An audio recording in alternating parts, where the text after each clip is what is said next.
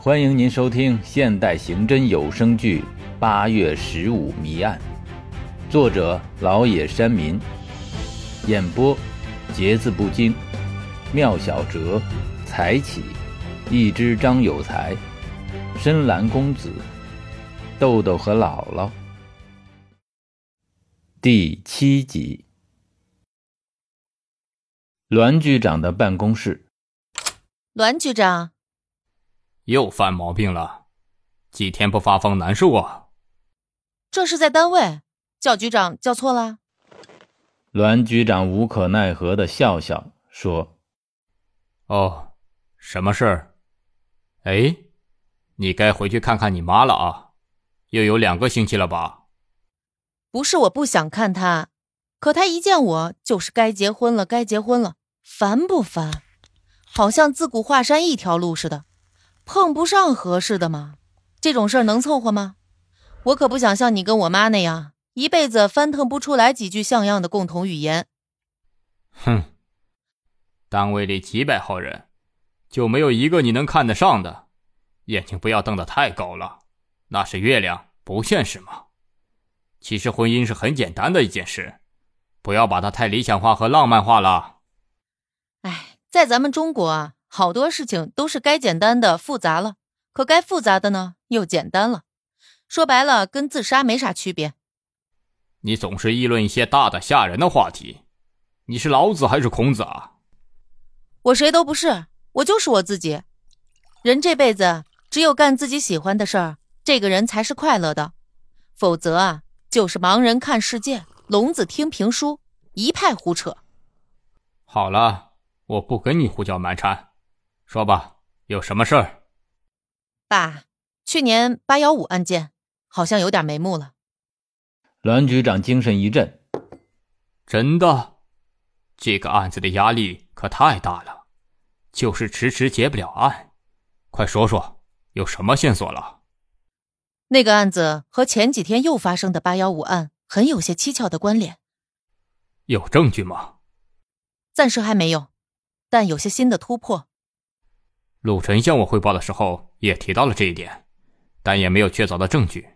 对了，他还反映说，赵宇还在盯着这个案子，他已经退了。如果仍然介入案件，可能会对刑警队的工作产生影响。爸。去年八幺五案件一直是赵队在抓案件，他对这个案子比较了解。就算他现在退了，可他如果能对破案提出有价值的建议和证据，这有什么不好？你别光听鲁晨的，他那个人心眼小的，用多少台仪器围着他转，都别想找着心脏的位置。反正我是不服他，好多人都是这样，谁要比他强吧，他不是向人家学习。而是天天盼着能掉下来一根最粗的房梁，把那人当场砸死。哪有这么严重？注意团结问题。哼，你们这些当领导的，就是谁冲你们笑得多，就觉得谁好。要是碰上个歪嘴，一年四季冲你笑个没完，我相信那也就成了一种折磨。好了，不说这些了。还有什么事吗？没了。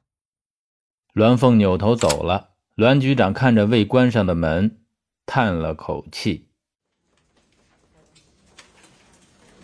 栾凤走进办公室，对一警员说：“小刘，给我开个介绍信，查去年八幺五案件和前几天八幺五案件存放的尸体，再核对一下情况。”稍等。赵宇和栾凤拿着介绍信，随着两名医务人员走去。密封的房间很大，医务人员打开了顶灯和壁灯，四壁呈淡蓝的冷色调，整个房间显得很压抑。两张相隔不远的床上各躺着一具尸体，医务人员陪着已换上吴军蓝大褂的赵宇和栾凤，拿着尸检报告站在一旁。赵宇指着尸体脖子侧面的勒痕说。你注意到没？这道勒痕只到耳朵下方，到喉部就没有了。这种勒法很少见。另外，尸体的额头部位都有明显的一圈痕迹，看样子是重物压迫留下的。这是什么意思？两具尸体的尸检报告都很明确，被害者都是因为内脏受到了严重的损害而导致死亡，这看上去就不像是一般的仇杀了。两个退休的老工人，谁会跟他们有这么深的仇恨呢？两人转到另一具尸体前观察，从手法上看，基本上能肯定是一个人干的，或者是同一伙人。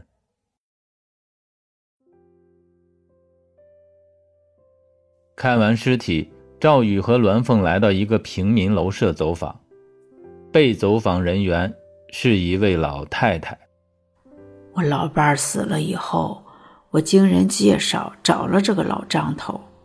那时候他已经退休了，他以前的事儿我不太清楚。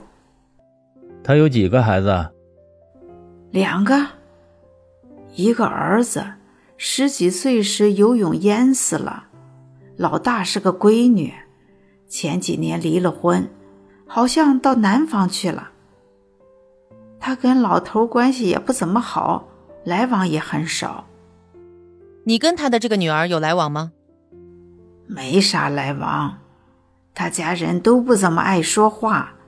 我是后来进这个家的，也不好多问啥。张师傅出事以前，你有没有察觉到？周围有什么不对劲儿的地方？没有。不过他出事以后，我也纳闷儿。你说他也没啥钱，就退休那两个公司，害他有啥用？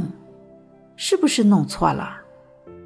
那张师傅出事以后，他的亲属都谁来了？他弟弟也退休了，来了。他姑娘来了，没待几天就走了。给我扔下一百五十块钱。他以前的老伴儿呢？他从来不提这些事儿，我也没问过。不过他姑娘倒是说过几天要去他妈那儿。赵宇和栾凤打量着房间的四周，装修很老旧，家具也很普通。刑警大队的办公室，数名警员在办公。栾凤坐在自己的位置上，陆晨走到栾凤桌前：“你跟赵宇去停尸房了？你怎么知道的？”“啊，有人看见了，随便跟我说说。有什么新线索吗？”“没有，队长都没线索，一个警员和退休的人能有什么线索？”“哼哼，你这口气不对啊，看来对我成见很深。”栾凤盯着手头资料，不再说话。陆晨悻悻地走回自己的办公室。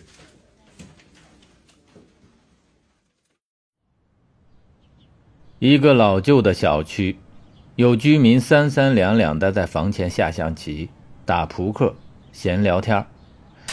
赵宇走近前问：“哎，师傅，问一下，曾琦家是在这片吗？”一个男性居民回答道：“老曾头死了，你不知道。”让人整死了。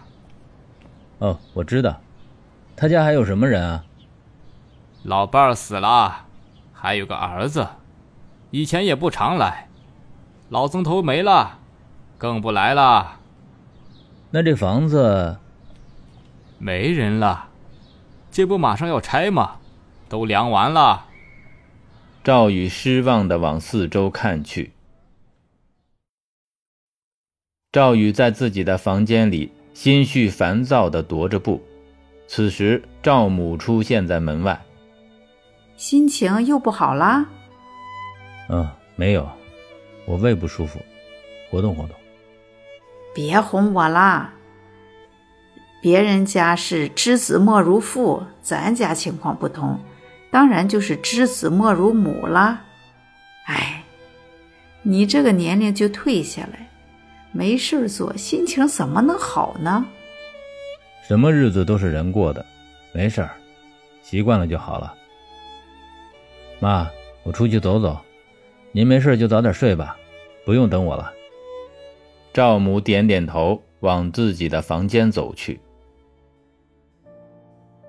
感谢您的收听，更多精彩，请关注“节字不惊”。